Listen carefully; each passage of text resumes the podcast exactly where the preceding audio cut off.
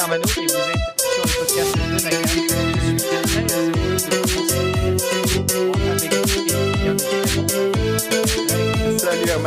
plaisir aussi de te retrouver pour démarrer cette nouvelle saison. Euh, je crois que même si euh, on a présenté tous nos vœux de fin d'année, de bonne année dans le dernier épisode de la saison 2, on va peut-être pouvoir euh, s'adonner aux habituels vœux. Hein, donc, euh, chères auditrices, chers auditeurs, eh bien, toute l'équipe du podcast de Nakan qui est réunie ce soir, à savoir euh, nous deux, Greg et moi, vous souhaitons tous nos meilleurs vœux pour cette année 2021 et nul doute qu'elle sera mieux que 2020. Alors vous voyez pas la grimace, mais j'ai quand même peine à le croire. Qu'est-ce que t'en penses, Greg? Ouais, il avait pas l'air très très convaincu, ton mieux.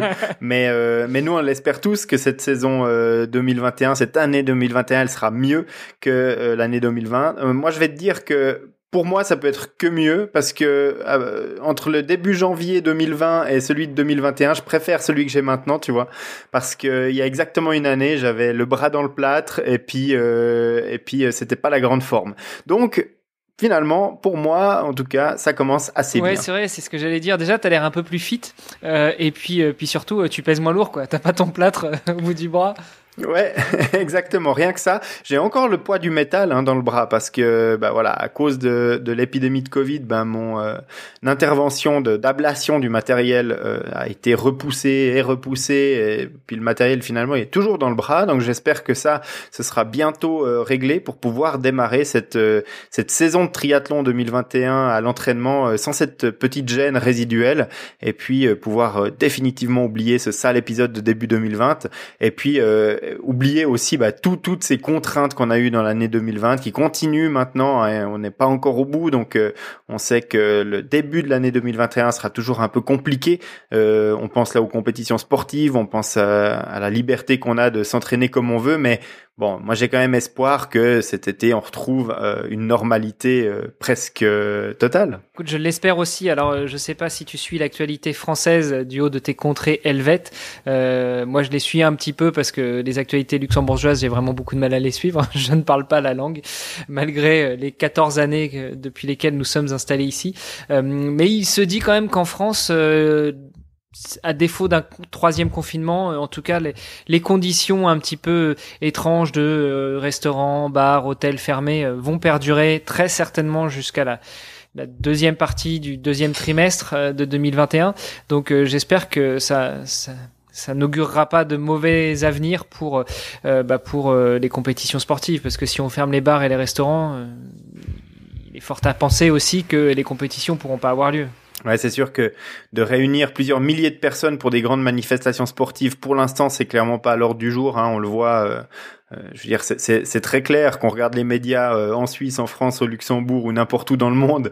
Je pense que c'est un peu euh, pareil. Alors non, je suis pas super au fait de, de toute l'actualité euh, liée à la pandémie euh, côté français, même si ici en Suisse romande, on a quand même pas mal de d'échos hein, de ce qui se passe en France aussi, parce que c'est le grand voisin francophone, donc on a quand même pas mal de, de retours. Mais c'est vrai que les, les mesures prises par le gouvernement, je suis plus au clair avec les mesures suisses qui me concernent au- tous les jours, euh, plutôt que les, mesures françaises, euh, parce que voilà, je suis pas ça non plus d'un d'un œil euh, quotidien euh, par rapport à ça. Mais bon, ben, voilà, on reste un petit peu connecté. Puis finalement, euh, je crois que la, grosse divergence qu'il y a eu entre la Suisse et la France ces derniers mois, c'était l'ouverture des stations de ski en Suisse, alors qu'elles sont désespérément restées fermées en France.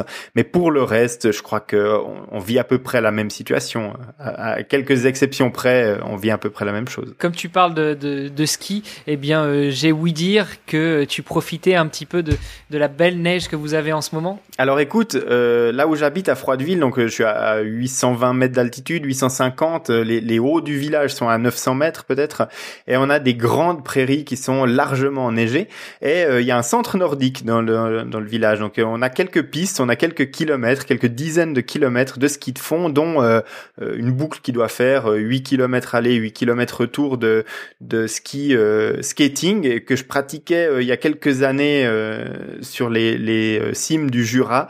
Et puis maintenant, j'ai la possibilité, puisque je suis en télétravail quasiment tous les jours, bah, de sortir à midi pendant ma pause de midi, à trois minutes de chez moi. Je suis sur les pistes de, de ski de fond.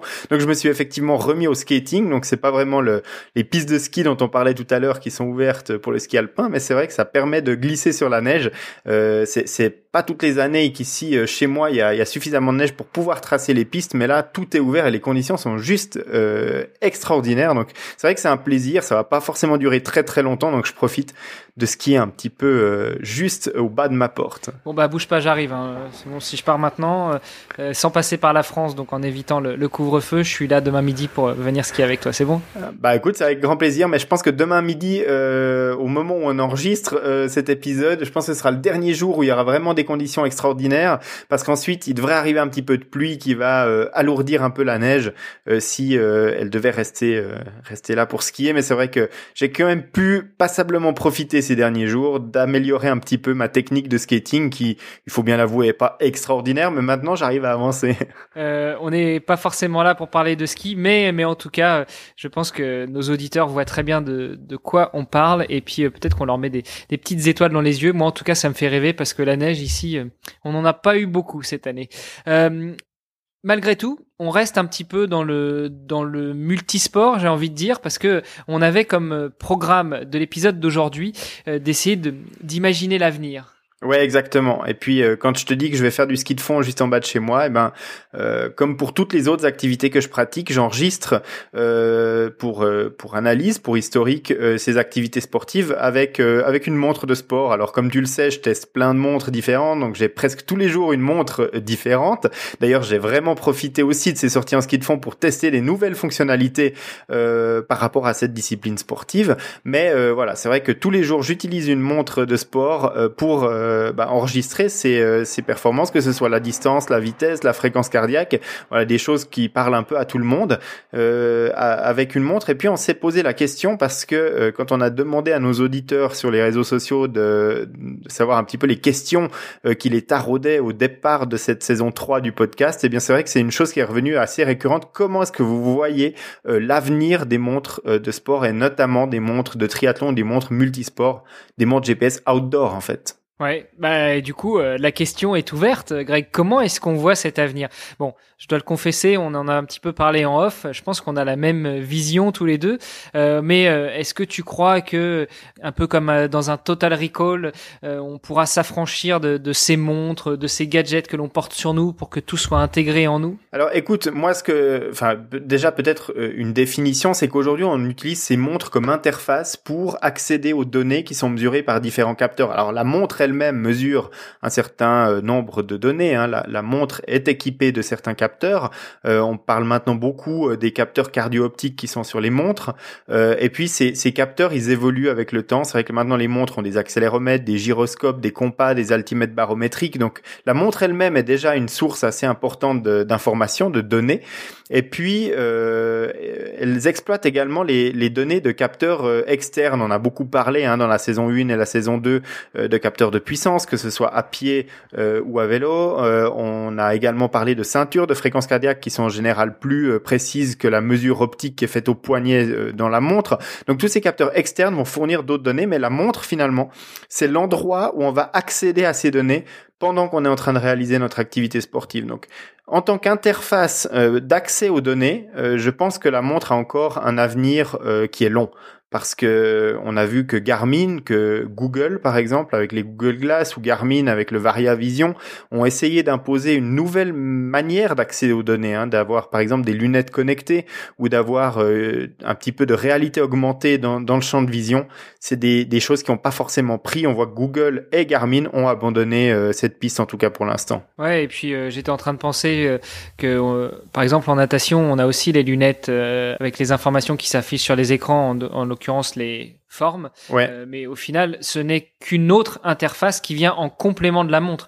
Donc, on va pas pouvoir s'affranchir, si ce n'est d'une montre comme on l'entend avec un écran et un bracelet et porter ça au poignet, au moins d'un device qui va pouvoir concaténer toutes ces toutes ces informations, toutes ces données qu'elle reçoit de différents capteurs, pour les rendre disponibles, visibles, analysables pendant l'activité. Et donc ça passera bah, certainement par des écrans. Où est-ce qu'ils seront placés? Est-ce que euh, est-ce que ça va rester sur une montre? Est-ce que ce sera dans des euh, dans des lunettes, comme tu l'as dit, dans des lentilles, euh, dans des puces qui nous seront implantées dans le cerveau C'est un petit peu le, la question. Bah, écoute, pour l'instant, tout ça c'est de la musique d'avenir. C'est un petit peu comme on parlait dans dans au début des années 2000 des voitures volantes pour les années 2010. pour l'instant, on n'y est pas encore. On voit des développements, on voit des prototypes. C'est plus des espèces de taxis drones que des voitures volantes. Mais pour l'instant, j'ai pas d'autoroute aérienne qui passe au-dessus de chez moi avec les gens qui rentrent du boulot, tu vois. Attends, t'as déjà une piste de euh, ski de fond, faut pas déconner, on peut pas tout avoir. Euh, mais j'en ai vu nulle part ailleurs non plus, hein, d'autoroute euh, aérienne pour les gens qui rentrent du boulot. Donc euh, voilà, on peut avoir des, des images comme ça de, de ce que pourrait être l'avenir, et puis finalement on se rend compte que c'est pas le cas, ou alors que l'échéance elle est beaucoup plus longue. personnellement, la, la, la montre en tant que telle va beaucoup évoluer au cours des dix années qu'on va qu'on va vivre maintenant entre l'année 2020 et l'année 2030. Je pense qu'on aura l'occasion plus tard dans cet épisode de dire un petit peu euh, comment les choses vont évoluer. La technologie continue à évoluer, mais euh, par contre l'objet montre lui-même, donc un, objet avec un écran qu'on attache autour du poignet puis qu'on consulte pendant son activité sportive. Euh, je pense vraiment que on, est loin de se séparer de, ça.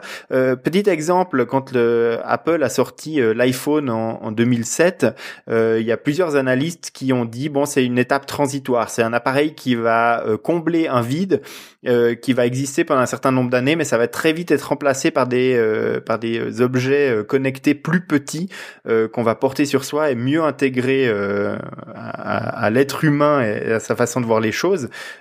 force est de constater que plus de 13 ans plus tard maintenant, bah, le, téléphone, il a très très peu changé. Bien évidemment, la définition de l'écran est meilleure, le poids est un peu plus léger, l'écran est plus grand, euh, mais, mais fondamentalement, l'objet, c'est toujours le même. C'est quand même un, contre-pied euh, à ce que disait Apple, parce que tu disais que Apple voyait que ce serait des, objets connectés plus petits et plus en adéquation avec notre mode de vie, et plus ça va, et plus les écrans des smartphones ont tendance à s'agrandir quand même. Alors tu l'as dit, ils deviennent plus légers, ils deviennent de meilleure qualité, ils deviennent plus solides. On a pléthore de fonctions dans nos smartphones et je suis sûr qu'on est, on n'est pas très nombreux à utiliser plus de 10% des capacités de nos, appareils, mais, euh, mais un smartphone reste un smartphone. Donc toi, tu parierais sur le fait que nos montres de sport resteront au format des montres. Tu sais, euh, euh, j'ai fait de la plongée quand j'étais gamin et je me souviens que on avait pendant pendant un moment, alors je le vois moins maintenant, en même temps je fais beaucoup moins de plongée, mais on avait les, les, les, ordinateurs de plongée qui étaient branchés sur la bouteille et ça faisait une espèce de d'appareil avec un gros fil qui se baladait autour de toi et donc en général t'accrochais autour de ton gilet et ça te permettait bah, d'avoir des informations. Dans un premier temps, ça ressemblait plus à un manomètre qu'autre chose, à aiguille, et puis au fur et à mesure, ça s'est un petit peu évolué, c'est devenu de plus en plus électronique, on avait de plus en plus de données. Est-ce que tu crois que ça pourrait pas être euh, quelque chose comme ça, l'avenir des montres, c'est-à-dire plus quelque chose qui se met au poignet avec un petit écran rond de, quelques pouces, mais plutôt euh, quelque chose d'un peu plus grand, peut-être pourquoi pas avec la taille d'un smartphone, mais qu'on glisserait euh, sur un gilet pour pouvoir courir, notamment pour les trailers, ou quelque chose de peut-être avec encore plus d'informations, plus de données, à la manière d'un compteur cycliste par exemple. Ah, tu vois, l'ergonomie, elle a jamais été démontrée efficace euh, quand je pense par exemple au brassard qu'on utilise pour emmener son smartphone pour euh, courir ou pour rouler, etc.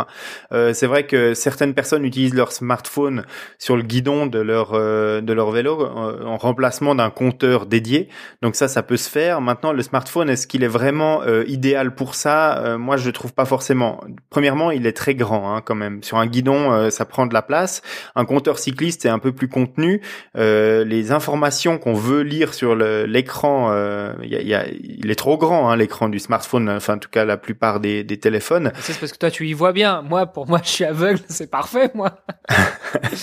oui, euh, alors peut-être qu'effectivement ça couvre certains besoins ou certaines demandes que je n'ai pas encore, mais que les années euh, venant, peut-être que j'aurai plus cette problématique. Mais euh, pour l'instant, c'est vrai que pour ça, le, le, smartphone peut éventuellement remplacer un compteur cycliste. Maintenant, remplacer une montre de course à pied, quand je mets mon brassard pour avoir mon smartphone avec moi, ça peut être parce que j'en ai besoin pour prendre des photos ou alors parce que j'écoute de la musique, parce que j'ai pris une montre qui a pas la musique ou pour d'autres raisons. Euh, je me rends compte que il est pas confortable quand je l'ai sur le, le, haut du bras. Quand je l'ai sur l'avant-bras, euh, lire les données, c'est quand même pas très confortable. Puis surtout, alors c'est vraiment pas très agréable de le porter à cet endroit-là. Et puis en plus, c'est un brassard. Ben, quand tu cours en plein été, ben, tu transpires dessous, c'est pas agréable non plus. Enfin bref pour l'instant, j'ai pas trouvé de d'équivalent en termes de confort et de lisibilité et d'accès à l'information que, que la montre. Partons du postulat qu'effectivement, euh, dans dix ans, on aura encore nos montres de sport au poignet, mais euh, dans des versions beaucoup plus évoluées. L'objectif de ce 54e épisode du podcast de Nakan, quand même, je tenais à le préciser, c'était de bah, d'essayer d'avoir une visibilité sur le devenir de nos montres de sport. Qu'est-ce que toi, euh, en très bon technicien que tu es, euh, tu imagines qu'il pourrait exister euh, comme nouvelle fonctionnalité. De quoi tu rêverais? Peut-être de pouvoir allumer ta machine à café à distance avec ta montre? Non, ça c'est pas forcément une fonctionnalité dont je rêve. maintenant, je suis pas sûr que ce soit pas faisable avec certaines montres connectées et puis certaines applications de domotique. Mais non, en tant que sportif, c'est pas vraiment ce dont j'ai envie d'avoir en priorité sur ma montre. Ce que j'ai envie, c'est que ma montre me donne des informations pertinentes sur euh, mon, mon entraînement, donc que je suis en train de réaliser, mon entraînement d'un point de vue général, ma planification, comment je progresse, et puis comment euh, je peux m'améliorer euh, en termes de planification, et, et voilà. Donc vraiment d'un accès performance. Euh, c'est vrai que au cours des dernières années, on a vu beaucoup d'informations supplémentaires arriver sur nos montres. Hein. Il y a eu, comme on en a euh, parlé, euh, l'arrivée d'abord des capteurs cardio-optiques, donc qui permettent de s'affranchir de la ceinture pour avoir les données de fréquence cardiaque, même si c'est moins précis, on l'a déjà, on l'a déjà largement dit.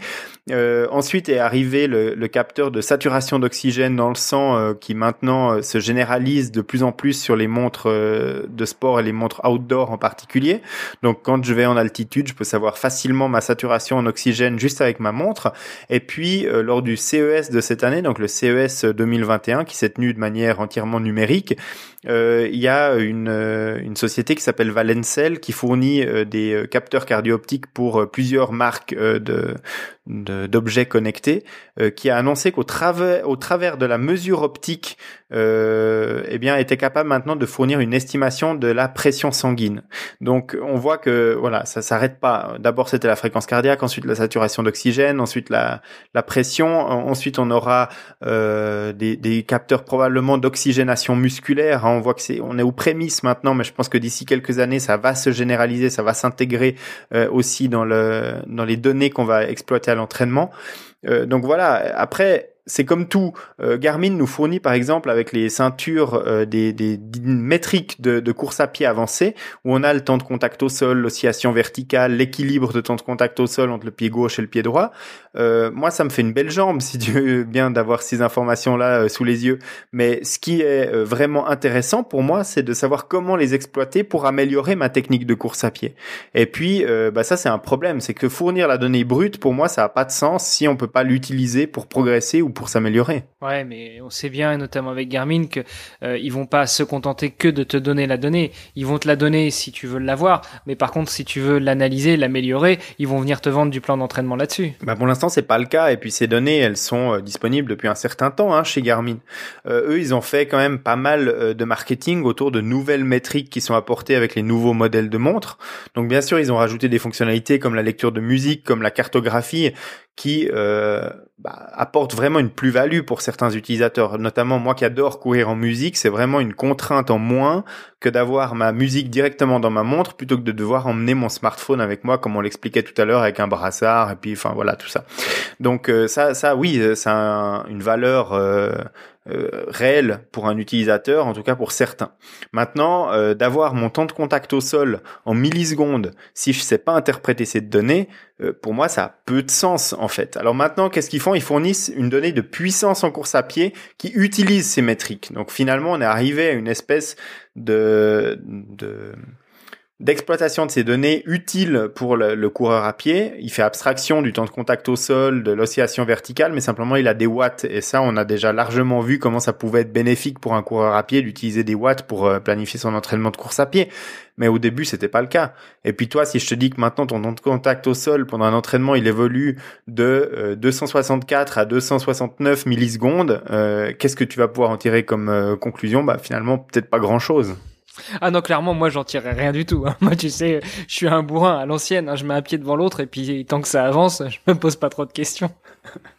bah voilà, et je pense qu'en fait, il y a plein de, coureurs à pied, d'utilisateurs de montres, que ce soit des coureurs à pied ou d'autres sports, euh, qui aimeraient avoir des informations qui sont pertinentes pour eux. Et puis, une fois qu'ils terminent l'entraînement, ne pas avoir à consacrer trois heures de recherche, de formation et d'acquisition de compétences sur Internet pour pouvoir euh, évaluer leurs données, mais que simplement leur montre leur disent, eh bien, euh, essaye de raccourcir la foulée pour essayer d'être plus efficace en course à pied, essaye de basculer ton corps légèrement vers l'avant quand tu cours à plat parce que ça va donner une autre dynamique au niveau de l'impulsion de ta, ta foulée, et puis tu vas courir de manière plus efficace ou alors plus économique, tu vas dépenser moins d'énergie pour aller à la même vitesse. Moi, c'est ce genre d'informations que j'aimerais. Euh, et finalement, il n'y a aucune plateforme aujourd'hui qui me donne ces informations-là euh, facilement. Ouais, donc du coup là, on est plus uniquement dans l'avenir de nos montres de sport et multisport. On est dans l'avenir de tout cet écosystème qui gravite autour de ces montres qui sont à la fois capteurs et qui nous permettent d'analyser à un instant T pendant l'entraînement les premiers éléments qui sont captés par la montre ou par d'autres appareils. Mais du coup, comment est-ce qu'on répond alors à cette question? De nos auditeurs, quel est l'avenir de nos montres de sport? Bah, euh, Moi, je pense que maintenant, il y a, vraiment un trend qui va s'installer et on, le voit un peu en coulisses avec des plateformes euh, qui euh, commencent à se consolider, des, plateformes d'entraînement qui commencent à intégrer de l'intelligence artificielle pour générer des plans d'entraînement. Il y, a, des plateformes qui commencent à, attirer le regard de fabricants comme Garmin euh, donc c'est des interfaces comme euh, comme Tridot par exemple qui proposent des plans d'entraînement euh, pour les, les triathlètes euh, basés sur l'intelligence artificielle. C'est-à-dire que tu vas donner beaucoup de data à ces euh, plateformes et puis elle va te générer un plan d'entraînement qui sera le plus adapté euh, à toi. On a déjà parlé de, ces plans d'entraînement avec Run Motion Coach hein, au cours des saisons 1 et 2 et puis on, on voit que maintenant on arrive pas encore au niveau d'un coaching personnalisé humain mais qu'on commence à s'en rapprocher avec ces plateformes. Et euh, je pense que Garmin a un certain intérêt à intégrer ça à Garmin Connect, par exemple, sa plateforme, pour conserver euh, l'utilisateur chez eux, parce que c'est un peu le nerf de la guerre. Pour vendre une montre, euh, il vaut mieux essayer de garder captif ton euh, ton client, ton utilisateur, pour qu'il se dise bon, maintenant toutes mes données euh, de, de dynamique de course, d'amélioration sur 10 ans, elles sont chez Garmin. Si je choisis une autre marque, je vais être un peu embêté parce que je vais perdre tout ça puis recommencer à zéro chez une, une autre plateforme donc plus ils arriveront à donner de services euh, en plus-value à leurs clients et leurs utilisateurs, plus ils vont euh, pouvoir euh, les, fidéliser. Et je pense que c'est un petit peu l'avenir dans, dans les 5 à 10 prochaines années.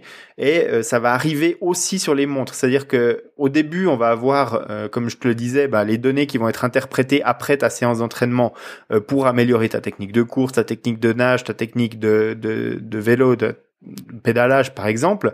Et euh, ensuite ben, de plus en plus ça va venir directement sur la montre. C'est-à-dire que la montre va corriger ton mouvement pendant que tu feras l'entraînement. Euh, ça c'est un, des exemples d'évolution que je vois assez facilement. Et puis euh, l'économie de course par exemple si on prend cet exemple là va être assistée par de plus en plus de, de mesures de données.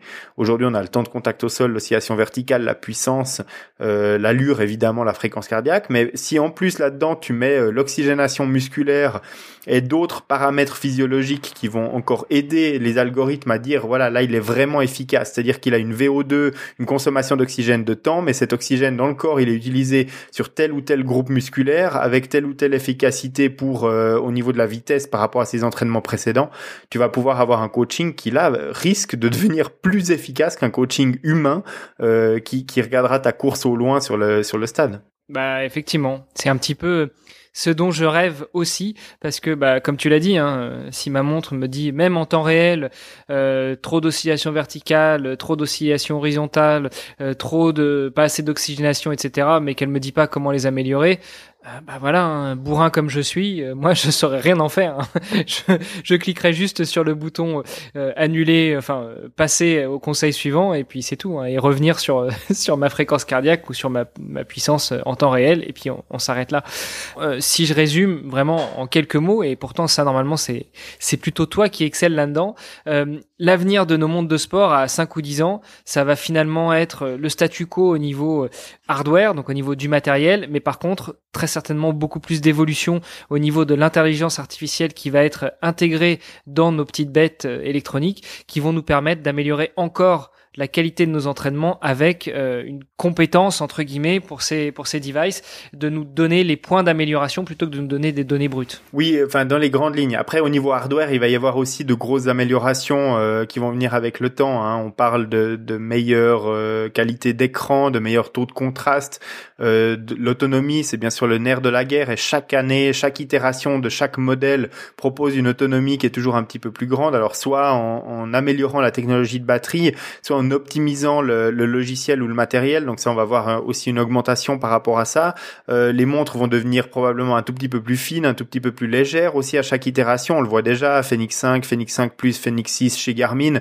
On voit que Polar a aussi travaillé euh, sur l'évolution de ses montres entre la Vantage et la Vantage 2. Enfin voilà, c'est que quelques exemples. Mais euh, ça, ça, il y a une évolution naturelle qui fait qu'il y a une amélioration chaque année ou chaque deux ans en fonction du cycle de renouvellement de, de ces montres. Donc je pense qu'on aura euh, bientôt euh, les, les, premières montres outdoor qui sont spécifiquement créées pour de l'outdoor avec des écrans type OLED parce que c'est une grosse demande. Euh, je suis pas sûr qu'on va vraiment y gagner, en tout cas au début, avec ça, parce que l'écran OLED, euh, contrairement à l'écran transflectif qui est actuellement utilisé sur les euh, la plupart des mondes de sport, a un inconvénient, c'est que plus on est en, pleine luminosité, plus on est en plein soleil, euh, moins l'écran est lisible et plus il faut utiliser d'énergie pour le rendre lisible à la lumière. Donc voilà, il y, a ce petit problème. Mais par contre, après, la qualité de l'affichage est nettement meilleure hein, avec de l'OLED qu'avec un écran LCD amélioré, quoi, en gros. Donc euh, voilà, l'écran va changer, il va devenir de plus en plus grand, de plus en plus important par rapport à la surface de la lunette de la montre. Actuellement, on a encore un certain, euh, une certaine surface qui est inutilisée pour afficher de la donnée.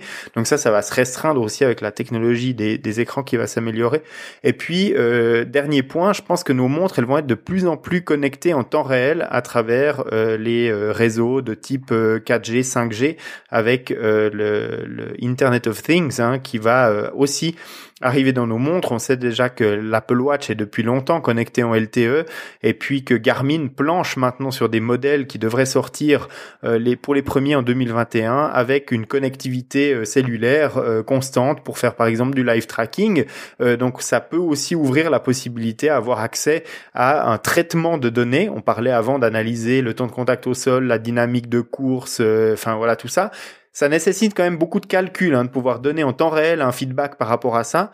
Donc de pouvoir envoyer ces données brutes dans le cloud et puis de recevoir la donnée traitée, ce sera beaucoup plus euh, facile pour les fabricants de montres que tout traiter dans la, le, processeur de la montre.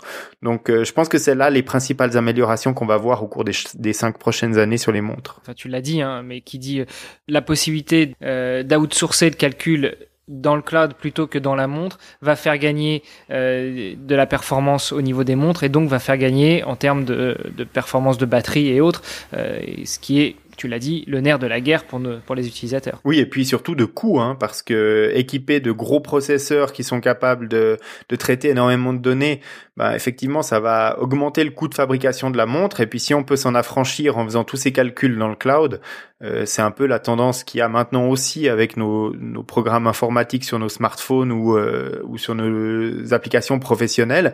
Eh bien, on, on voit que ça réduit aussi euh, passablement les coûts puisqu'on mutualise l'infrastructure de calcul entre tous les utilisateurs plutôt que chaque, chacun ait sa petite unité de calcul euh, à soi et puis qui coûte un peu plus cher. À ton sens, les fabricants de montres ont un intérêt à garder captifs les utilisateurs euh, sur leur propre plateforme bah, pour pouvoir les inciter à, à, renouveler leur matériel mais dans la même marque et pas à partir chez le voisin. Ouais, tu, tu parles d'infrastructure partagée. Est-ce que tu crois que on pourra rêver un jour d'avoir une seule et unique plateforme qui agrège toutes les données des différentes montres? Et euh, si je vais courir avec un copain qui a une Polar, euh, je ne sais quelle référence dans 5 ans et, et, que moi je suis toujours sur Garmin, que l'on puisse s'amuser à, à s'échanger à comparer nos données de façon facile sans passer par encore une autre interface type Strava, type Training Peaks, type d'autres plateformes, mais qu'on puisse le faire par, par plateforme de marque de fabricants interposés finalement, je vois pas tellement l'intérêt qu'auraient les marques à, à, collaborer entre elles sur ce genre de choses. Donc, je pense que c'est pour ça que des outils comme Strava existent. Strava, c'est vraiment l'outil qui est idéal pour ça. C'est-à-dire que tu, tu configures un envoi de tes données, que tu sois sur du Coros, du Garmin, du euh, Polar, du Sunto, euh, tu envoies tes données sur Strava et puis euh, bah, Strava en plus maintenant fait un travail de normalisation entre guillemets de des données pour essayer de les rendre les plus universelles possibles, quel que soit le matériel que tu as utilisé pour l'enregistrer, et puis le plus comparable possible. Et je pense que bah, pour ça, des plateformes comme Strava euh, vont continuer à exister. Maintenant, il va aussi falloir que Strava se réinvente un petit peu en fonction de l'évolution euh, des choses, parce que c'est quand même un service payant et pour être uniquement entre guillemets le Facebook des sportifs, euh, je pense pas qu'il y a beaucoup de personnes qui vont accepter de, continuer à payer pour ça. Donc il va vraiment falloir une, une valeur ajoutée euh, et puis et puis que, que Strava bah, suive le mouvement et puis propose des fonctionnalités intéressantes pour les sportifs. Training Peaks c'est un petit peu différent. Euh, parce que sur Training Peaks, ben, en tout cas la manière dont j'ai de l'utiliser, c'est de faire une analyse extrêmement poussée de mes données euh, d'entraînement, de, charge d'entraînement, de, de, quantité, de volume, d'intensité, et puis euh, de, de, suivre mes plans d'entraînement. Et pour l'instant, c'est vrai que c'est une plateforme qui pour ça est inégalée du point de vue de, la diversité des plans d'entraînement qui sont disponibles dans cette plateforme. Donc après, si l'intelligence artificielle arrive dans des plateformes comme Garmin Connect ou euh, l'app Sunto ou euh, Polarflow, euh, ça va peut-être changer la donne parce qu'il y aura peut-être pas de meilleur plan d'entraînement que celui qui est créé spécifiquement pour moi d'après mon historique sportif, mais pour l'instant c'est pas encore le cas et bah, Training Peaks a encore cette longueur d'avance là c'est-à-dire une librairie de, de plans d'entraînement qui est juste faramineuse. Et tu parlais tout à l'heure de Strava.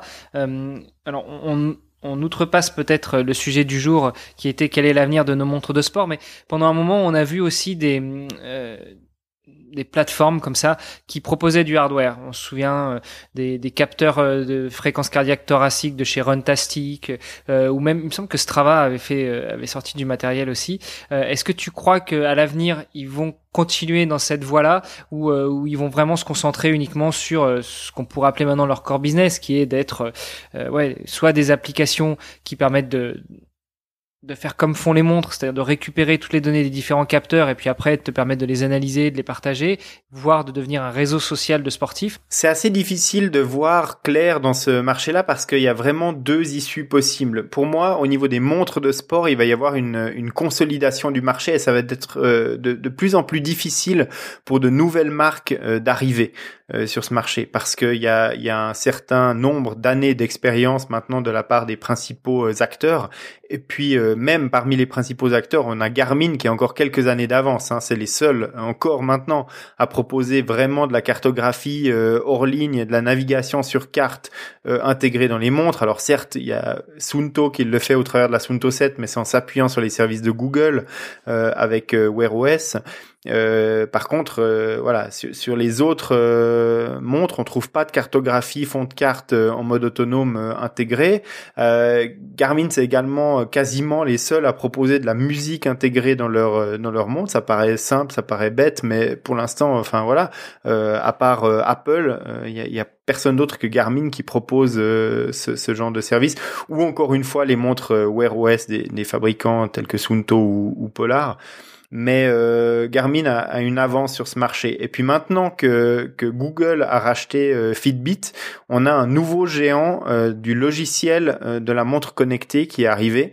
Donc je pense que il y a, y a, des marques qui sont très très spécifiques à certaines activités, qui ont des marchés de niche encore à aller chercher. par exemple, Coros a sa carte à jouer dans certains domaines avec des montres très techniques et puis très spécifiques sur certaines activités d'activité outdoor, ou alors avec des montres à, à prix très attractif avec des fonctionnalités génériques. Euh, après, euh, Garmin sur l'outdoor euh, haut de gamme, pour l'instant, bah, massacre le marché, hein, on va pas se mentir.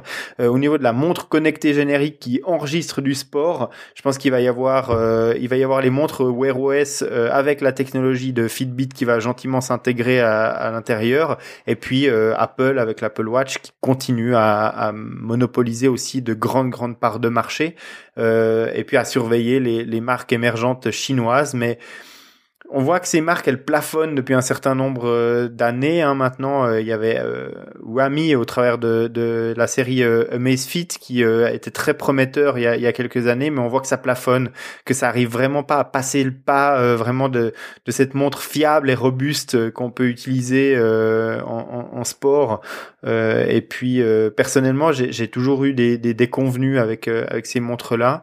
Donc, euh, je pense que ça va être de plus en plus difficile de venir sur ce marché. Et puis même les acteurs historiques, il risque d'y avoir quelques disparitions dans, les années à venir.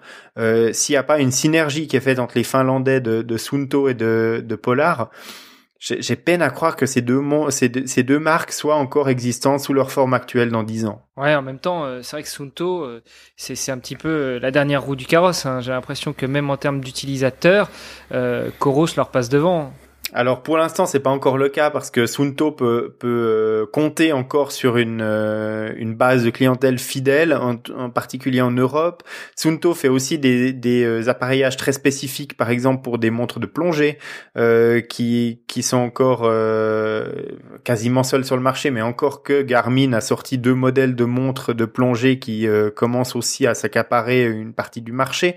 mais c'est vrai que Sunto a peut-être pas forcément réussi à convaincre avec leur dernière euh, série de, de montres avec aussi leur changement de, de, plateforme logicielle qui les pénalise aussi peut-être un petit peu. Les, les utilisateurs ont peut-être été un petit peu échaudés au niveau de la confiance. Il va falloir regagner tout ça.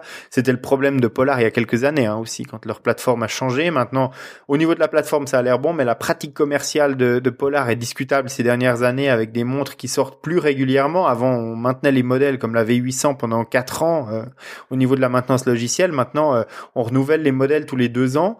Et puis euh, après, ben, on, on met plus à jour. Alors même Garmin met à jour ses modèles plus longtemps que que, Polar maintenant en moyenne. Donc ouais, la, pratique commerciale commence aussi peut-être à, à, défidéliser un petit peu certains euh, pourtant fidèles de, de ces marques. Personnellement, euh, moi je le dis depuis longtemps, si les Finlandais arrivent pas à, trouver une synergie entre eux, à, mettre des pôles de compétences en commun pour développer de la cartographie efficace sur leur montre, pour intégrer des fonctionnalités que les, les gens maintenant veulent hein, sur leur montre de sport, qui doit aussi être une montre connectée, euh, je ne sais pas comment ils vont continuer à régater pendant des années face à des Garmin, des Google ou des Apple. L'avenir nous le dira. Oui, écoute, je pense qu'on a fait un bon tour d'horizon, non seulement de l'avenir des montres, mais aussi de l'avenir du marché euh, du, des, des, produits connectés sportifs euh, d'ici quelques années. Euh, on verra effectivement ce que l'avenir nous dira. Est-ce que toi, tu t'imagines d'autres évolutions au-delà des, des, simples montres, au-delà des, des, deux Finlandais qui devraient peut-être s'entendre pour faire un enfant ensemble plutôt que de rester tous les deux séparés Qu'est-ce que tu imagines encore d'autres ou finalement on a tout dit bah écoute, finalement, euh, Steve Jobs disait euh, les, les utilisateurs, les clients ne savent pas de ce dont ils ont envie avant qu'on le leur montre. Donc euh, moi j'ai envie que ces fabricants de montres, que ce soit Coros, Garmin, Polar, euh, Sunto euh, ou d'autres euh, me montrent ce dont j'ai besoin et puis et puis que je puisse profiter de ces innovations auxquelles je pense même pas forcément aujourd'hui dans mon entraînement de demain. Donc comme tu le disais, l'avenir nous dira ce que ce que nous réservent ces, ces marques pour leurs modèles à venir. Je pense que le, le modèle commercial en lui-même va peu changer. On va on va renouveler nos modèles encore maintenant tous les deux ans à peu près. Euh, je pense pas qu'il y aura de, de, gros changements par rapport à ça. J'imagine mal une montre maintenant qu'on garde dix ans et qu'on fasse évoluer uniquement au, niveau logiciel. Le, le, modèle économique historique est pas vraiment prévu pour ça. Puis je vois pas les choses changer euh, radicalement là-dedans. Mais euh, ouais, sinon au niveau des fonctionnalités, des capteurs, etc. Je j'attends d'être surpris. Moi aussi, mais je pense que tu seras surpris bien avant moi, hein, puisque c'est toi le spécialiste du, du, test de, de produits connectés, d'articles connectés de sport. Est-ce qu'on fait un rapide overview des 4-5 prochains épisodes qu'on a déjà dans le pipe? Bah oui, écoute, euh, là on démarre notre troisième saison. Euh, ça peut être sympa, je pense, pour nos auditeurs de savoir un petit peu ce qui les attend euh, dans les semaines dans les semaines à venir. Donc on, on a décidé hein, de continuer la saison 3 sur le même modèle que les saisons 1 et 2, c'est-à-dire qu'en général, on va enregistrer un épisode tous les deux sur un, une thématique dont on va débattre tous les deux une fois sur deux, et puis avoir un invité pour l'autre épisode en, en, en, fait. Et au niveau des thématiques, on a démarré dans notre saison saison 2 euh, une série sur le trail et puis on va très prochainement accueillir euh, Fred Bousseau de nouveau pour venir nous parler de trail cette saison en même temps. Donc on va pouvoir bientôt chausser les crampons et puis aller euh, continuer à s'éclater dans les, les, petites routes nuageuses, caillouteuses, bien sales, notamment celle du côté de chez toi une fois que la neige aura fondu sur la piste de ski de fond. Oui, euh, exactement. Quand il faudra rechausser les, chaussures de, course à pied et de trail, eh ben, euh, avec Fred, on verra dans un prochain épisode comment choisir une compétition pour son premier trail et puis ensuite comment, euh, quels euh, trucs et astuces suivre pour se préparer spécifiquement pour cette épreuve, pour cette compétition qu'on a choisie, bien évidemment, en espérant que les compétitions reprennent le plus vite possible.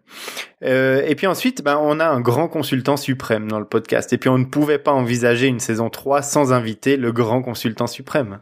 Euh, évidemment, notre grand Denis Boucher, euh, qui viendra nous parler cette fois-ci, comme d'hab, sujet autour de la préparation, de l'alimentation, de l'hydratation de course. C'est exactement ça, c'est l'hydratation. On a plein de questions par rapport à l'hydratation. On a parlé pas mal d'alimentation dans les saisons 1 et 2.